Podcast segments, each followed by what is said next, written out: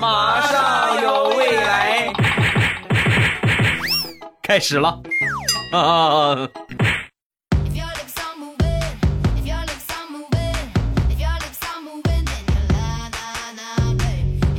两只黄鹂鸣翠柳，未来不做单身狗。礼拜三、礼拜五，一起来分享欢乐的小花段子。本节目由喜马拉雅出品，我是你们喜马老公未来欧巴。上个星期我们公司培训，这个培训老师啊，给我们讲到了墨菲定律，就跟我们说呀。越是害怕什么，越会发生什么。所以呢，不要去顾忌啊，不要有任何的这种畏手畏脚的感觉，就是想到什么就去干啊。往往这个效果呢，比你害怕畏畏缩缩要好一点啊。刚说完，下面有一个同事举手表示不服，老师，我不同意你这个观点啊。说老师啊，那你说说吧，你为什么不同意啊？我觉得墨菲定律就是个伪命题。你像你刚才说的，越是害怕什么，就越会发生什么。那我这么多年，我一直害怕结婚，为什么到现在连个女朋友都没有？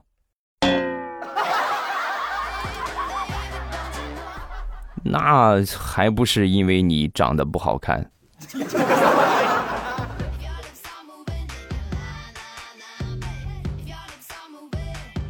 下面要给你们分享的是一个超级尴尬的段子：男孩和女孩的对话。男孩说：“你是个饿死鬼投胎吧？吃个臭豆腐你都一口吞了。” 说完，女孩：“你干什么凶人家？人家饿了吗？饿了我就想一口吃掉，有什么问题吗？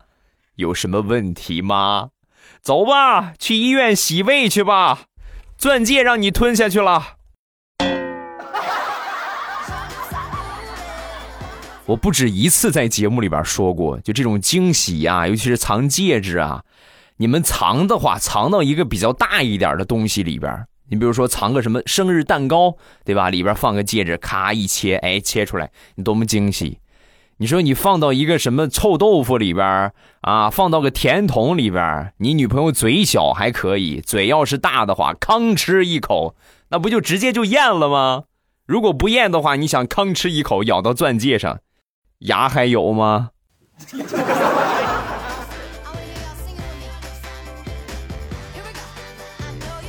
昨天晚上和好朋友出去吃饭啊，吃完饭之后呢，回来路上啊，碰到了一个算命的先生啊。我平时不大信这个啊，我不信这个东西。我哥们儿很信啊，坐下就准备算一算。坐下之后呢。这个算命的大爷啊，就说了一大堆的什么所谓的你印堂发黑呀，啊，你脸都青了，哎呦，你看看你这必定有血光之灾呀，啊，那我这哥们儿信这个东西，呢是吧？那这么一说，那还了得？哎呦，那大爷你说怎么办呢？啊，你给我破解一下吧。你这样吧，嗯，你给我三百块钱，我呢，我给你一个锦囊，但是这个锦囊记住啊，十二点之后才能拆开。你早拆开没有用啊，十二点之后才能拆开。说完，我这哥们儿特别虔诚的双手合十啊，然后接过这个锦囊，给了这个大师三百块钱。等过了十二点之后呢，第一时间打开这个锦囊，里边什么也没有，只有一张纸条，上边写了两个字儿：谢谢。前两天我去他们家一看，那个锦囊就那个小布袋。挂在他们家最显眼的位置，上边呢还让他绣上了四个字儿：“警钟长鸣。”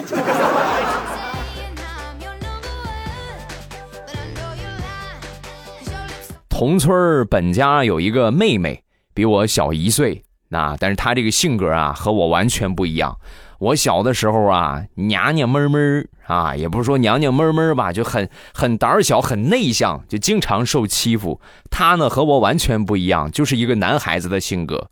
有一回放学，我和我喜欢的班花，我们俩走一路啊，然后呢，我妹妹也在旁边。当时我很激动啊，因为这是头一回和班花一起回家。然后路上呢，我就介绍给我这个妹妹认识啊，我就跟她说：“我说妹妹，你过来。”啊，这就是我经常跟你提起的话，还没说完呢，我妹妹嘡一拳就打在人班花的脸上了，然后恶狠狠地说：“行啊啊，原来你就是那个野丫头，是不是？天天欺负我哥，是不是你？说完，啪，又抽了他一个嘴巴。那一刻，我坚信，我和班花不可能有下文了。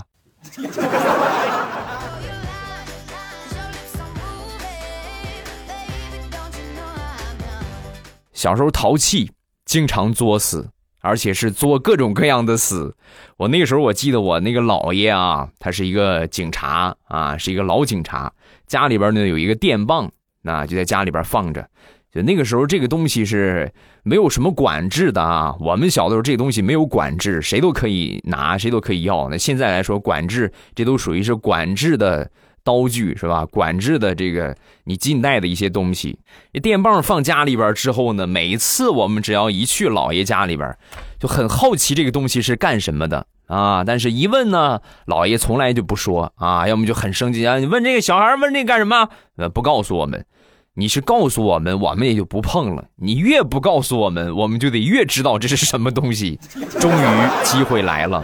有一天，趁着家里边没人，我和我表弟啊，我们两个人偷偷的把这个电棒就拿出来了啊。这个电棒上边啊有两个金属头，好奇呀，是不是？你看这个手电筒怎么这么新奇呀？家里边这个也不是这个样的。然后我就一个手拿着一个金属头，就在我刚拿上这两个金属头的时候，我表弟按下了开关，滋。等我再醒过来，已经过去两天了。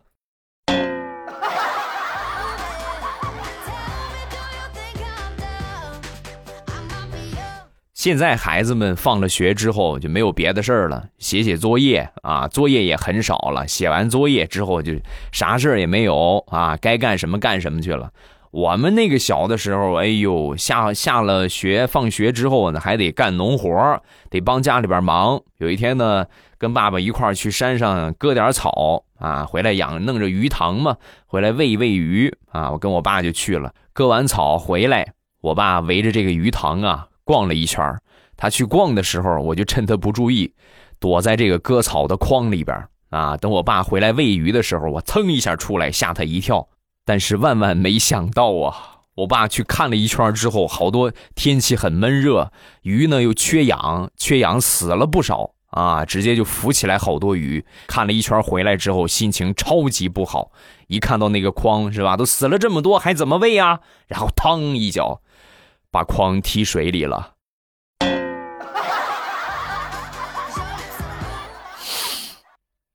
等我再醒来。已经是五天之后的事情了。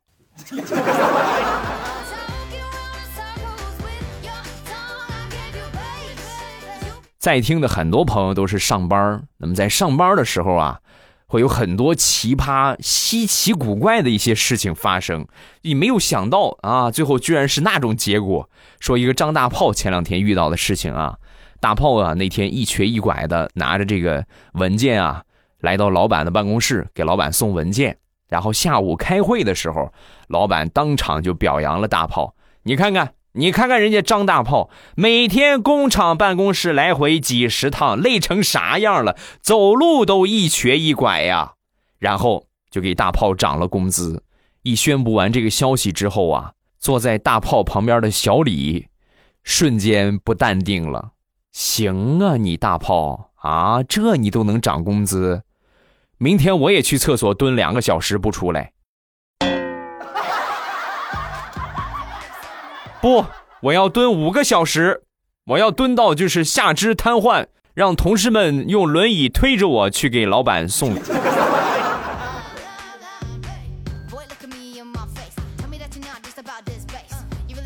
张大炮的妈妈眼睛呢，这上岁数了，看不很清楚啊。可能是稍微有点轻度的白内障，那天呢就听一个，就是一个一个一个阿姨就说啊，这个附近这光明医院有一个管医生水平很高啊，但是呢只有星期三才上班，你有空去看看吧。啊！大炮的妈妈听到这个消息之后，每天就念叨啊，每天就念叨管医生星期三，管医生星期三。终于到了星期三了啊！去这个光明医院去找人家医生，挂上号，排上队，挂上号之后呢，来到这个诊室，因为平时老是念叨嘛，管医生星期三，管医生星期三，所以见到医生第一句话就是，管医生，你姓三是吗？啊，这位大妈，要不你先去这个脑科看一看啊，或者是这个这个啊神经科，没问题，你再来我这儿好不好，大妈？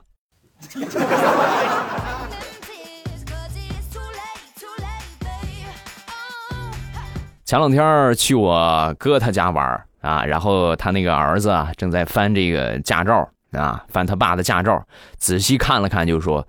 爸爸，你真厉害！别看爸爸平时你没开过车，你这驾照都驾龄三年多的老司机了啊！他说完之后，我也拿过来看了看，发现了一个更加严重的问题，就是我哥现在穿的衣服和驾照上照相穿的那个衣服一模一样，连里边穿的秋衣都一样。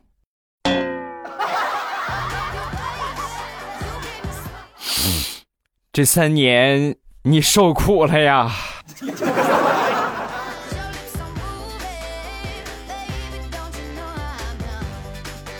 说，我身边的一个朋友，他的一个经历啊，他想当年刚去这个广州打都打打工打工的时候，那时候看到路边有这个肠粉店，这个在广东的朋友应该有有体验吧？啊，你们那儿吃这个早餐吃的特别多啊。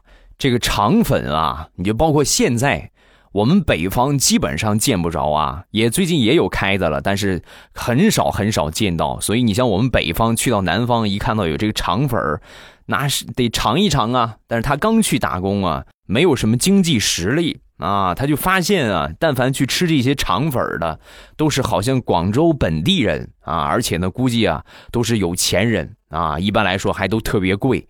所以当时他就给自己先定了一个小目标，发了第一次工资，说什么我也得吃一顿肠粉儿。第一个月的工资发下来之后，揣着这两千块钱的工资，来到那个肠粉店啊，进去之后还瑟瑟发抖啊，那个没敢说多要，那个给我来来一份肠粉。哎呀，当时这个心里边紧张的不行啊，这两千块钱估计怎么着也得花个一千多。话音刚落，老板说。啊，好的，没问题，两块五。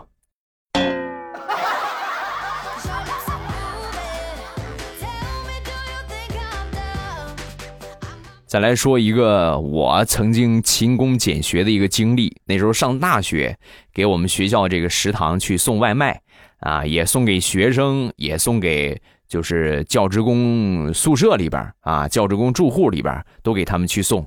我记得特别清楚。我送的最后一份外卖是三鲜炒米粉和蒜蓉焖虾。走到半路啊，这个顾客也给我打电话，那个什么，你再给我买两瓶汽水吧，啊，烧两瓶汽水说袋子都收费了，所以我呢就没要袋子，我就直接拿着两瓶汽水，拿着他这个外卖，然后就上去了。上去之后摁了门铃，打开门之后啊，一个大妈围着个浴巾开了个门你们想一想，同志们啊，你们脑补一下那个场景。你说你洗澡就洗澡，要么你就是你等我外卖来了你再洗，要么你就是洗完了赶紧穿好你再过来拿外卖。你说你这个样多尴尬，围这么个浴巾的，随时有掉下去的风险。这大妈接过这个外卖和这个汽水，刚接到手里，大喊一声：“哎呦呦，快快快快快掉下来了，赶紧帮一把，帮一把！”然后我就上去一把抓着大妈的那个浴巾，然后。外卖就砸我头上了，一边砸还一边喊：“我让你抓汽水，谁让你抓浴巾了？你个臭流氓！” 所以到现在，我的脑海里都还忘不了三鲜炒饭，还有油焖大虾的味道。全都砸我头上了。之后我辞职不干之后，那天我又遇到这个大妈，我就跟她合理的分析了一下。我说：“大妈，我辞职了，老板辞了我，我也不怪你。但是呢，我要给你合理的分析一下这件事情。你想，你那天围着浴巾，对不对？你让我过去抓汽水，我过去抓你的浴巾了。你设想一下，我即便过去拿你这个汽水，你的浴巾同样也是会掉下去的。所以我是为了保护你呀，大妈。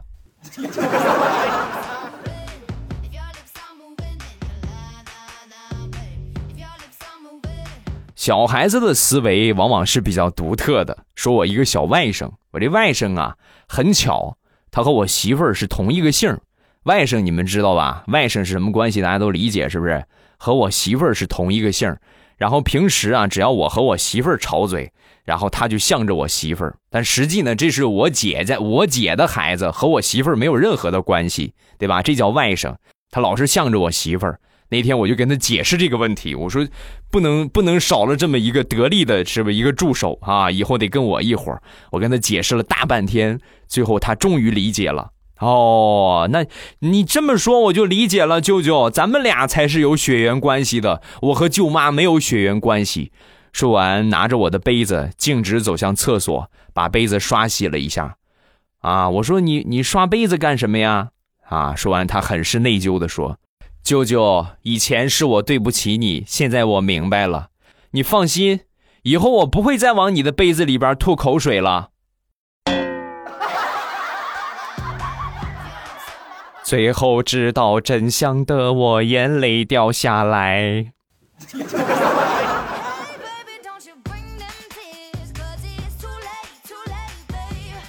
昨天我正坐那儿看电视。我媳妇儿走过来之后，很忧伤的就说：“老公啊，你看看你，你看你都老了，你都有皱纹了。”说完，我拿起镜子仔细照了照，哎呦，还真是啊，还真是。正在我忧伤的时候，我媳妇儿拿起她的手机，在我皱纹的地方咔哧咔哧咔哧咔哧狠狠的摩擦了几下。我就问她，我说：“你干什么？你干啥这是？”啊？说完，她就说：“啊，刚才我玩手机来着，手机玩的挺烫。”趁着手机还烫，给你熨熨皱纹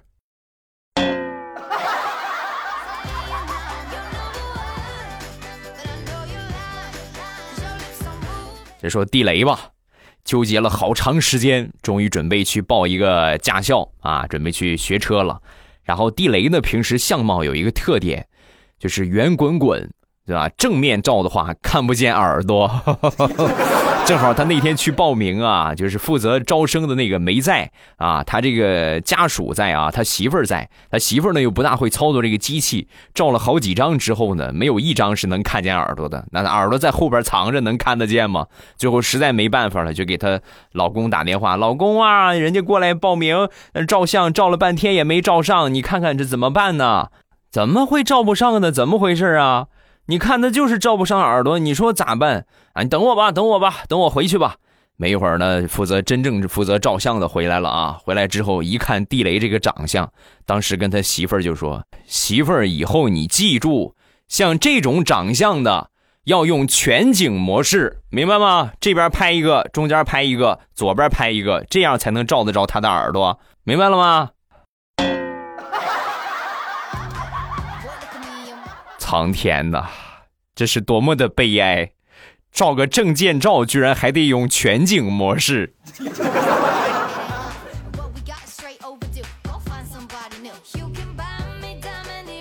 说一说大石榴，想当年上高中的时候啊，上高二那一年呢，班里转来了一个帅哥，就属于是大石榴比较喜欢的那一款。别看大石榴表面上不动声色，实际暗地来说，这个男孩如果说受什么欺负了，一般大石榴都去给他解决一下。啊，终于在一个月之后，放学路上，这个帅哥把这个大石榴堵住了。啊，当时就问他：“我听说有人欺负我，是你一直帮我对吗？”啊，说完，大石榴很开心啊，你看，哎呀，马上这就是下一步跟我表白了哈，点点头。啊，就是我。话音刚落，那个帅哥一脸谄媚的说：“那你当我大哥吧，以后你保护着我，你罩着我，好不好？大哥，你收下我吧，大哥。你赶紧走啊，大哥想打死你。”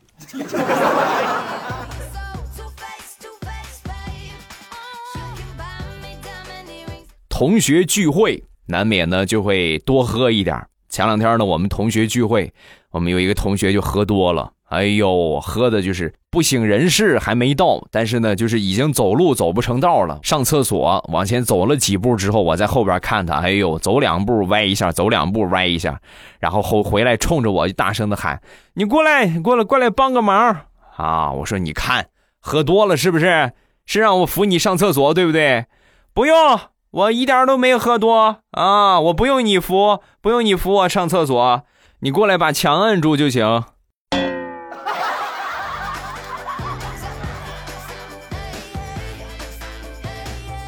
再说一个好多年之前合租的一个经历啊，那个时候呢，刚刚大学毕业啊，和我一个同学呢一块儿正好租的房子，还省钱一点。合租当中最尴尬的事情，你们知道是啥吗？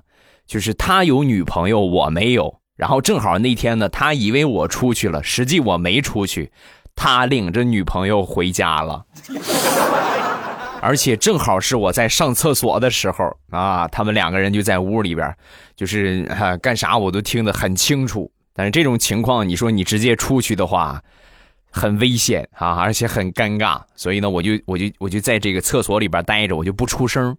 但是不出声是不可能的啊！你想想，你坐时间长了，怎么可能不出声呢？我就往后靠的时候，一个不小心碰了一下抽水的那个东西，然后哗啦一声，我就听见他那个女朋友就喊了：“厕所里边有人吗？啊，你厕所里边有人！”我一听他这么喊，我赶紧捏着鼻子，学了两声猫叫。本来这个事情就可以过去了，结果我舍友二不拉几的说。啊，那个是我们家养的一条狗。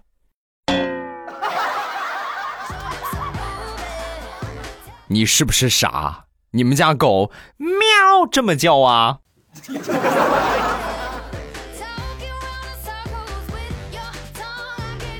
好了，欢乐的笑话分享到这儿，有什么想说的，下方评论区来留言。我们下面就要来看评论了啊！首先来看第一个豆瓣酱。啊，听说断断续续的听了好多年了，难过的时候呢就翻来听一听啊，心情就会好很多。感谢欧巴，嗯，不客气，谢谢你们的支持啊，感谢。只要你们觉得我一直说重复了很多次了啊，只要你们觉得我们的节目有用，能够给你带去一些欢乐，那就多听，对吧？如果额外的话能够点个赞啊，是吧？多多帮忙拉一拉人气，分享一下啊，那就更感谢各位了啊。当然，如果说能有个什么小礼物，是吧？哎，是 吧？下一个叫安秘密，欧巴翻我吧，我听了你六年的段子，这是我第二次评论，我是真粉丝，就是有点懒，么么哒。嗯，谢谢。六年之前第一次评论，六年之后第二次评论，也算是老粉丝了啊，你也可以啊。下一个。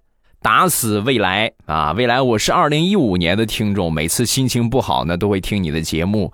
我妈也在旁边听，她都认识你了。评论了五十多次都没有被读到，不过幸好这次被读到了。谢谢未来，请教一个问题：历史不好怎么能提升成绩呢？等我成绩好了，我也要到未来五百强的公司去上班，求未来给一个好方法。历史要想学好。当然，我也不是专业的啊，这就是我自己学过去之后我的一个经验。我觉得历史要能掌握，而且既不混的话，时间轴特别重要。就是你，比如说学学中国现代史或中国近代史，那你就把中国是吧，从什么时候啊，从最早的啊什么五代十国呀，对吧，到后来什么这个什么西西周西夏什么的这些时间轴一定要记清楚，就是哪一年谁在前边谁在后边，然后呢时间轴这个背熟了啊，记清楚理顺了之后，自己再往上去填就可以了啊。比如说在西周是吧，发生了什么事情啊？有哪些事变啊？在唐朝有哪些事变发生了什么事情？往上填，然后呢，你就可以把这些知识点就跟穿串一个样穿到一起。你以后在做题啊，或者在考试的时候，把这个串儿是吧？把你这个串起来的这个时间轴啊，往上一拉，对吧？你哪个时间段的问题是吧？这个时间段有什么情况，然后你们就可以理得很顺了啊。就是历史呢，一定要理顺，知道吗？这是一个很重要的前提啊。这是我的一个经验，但是呢，我历史学的也不好啊，我觉得这个还是比较有用的。另外，一定记住不能脱离了老师。平时不管遇到了什么问题，都有老师在，是不是？及时的问一问老师，老师都是有经验的啊。好啦，今天节目暂时分享到这儿，有什么想说的，下方评论区来留言。不要忘了我的五百强啊，我的朕开心淘宝店，呃，一个是未来喵护肤啊，一个是朕开心零食和护肤品。